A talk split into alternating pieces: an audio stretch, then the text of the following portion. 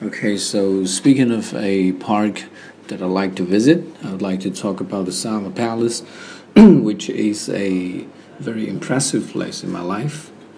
I still remember that I went to this place about two years ago and with my friends.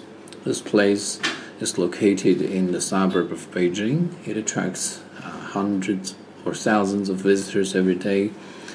And this place used to be the Royal Palace but nowadays it's a tourist attraction in Beijing. And uh, we spent a whole day in that park because that park is probably the largest park in China. And there are a couple of things that I'd like to mention about this place. First of all, this place is very beautiful landscape. In the middle of the park, there is a huge lake. In the middle of the lake, there is a small island. You can walk onto the island uh, through a bridge.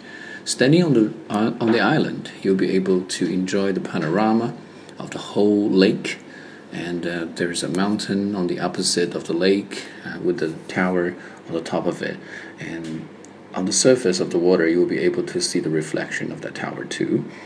And secondly, there are so many activities you can do, including boating uh, and uh, maybe drinking some tea but fishing is not allowed. And so maybe if you want to go fishing, you have to go somewhere else. And thirdly, I'd like to say that this place has a very long history. And it was constructed by an ancient emperor, and nowadays it's the landmark of Changsha, of, of Beijing, attracting a lot of people there.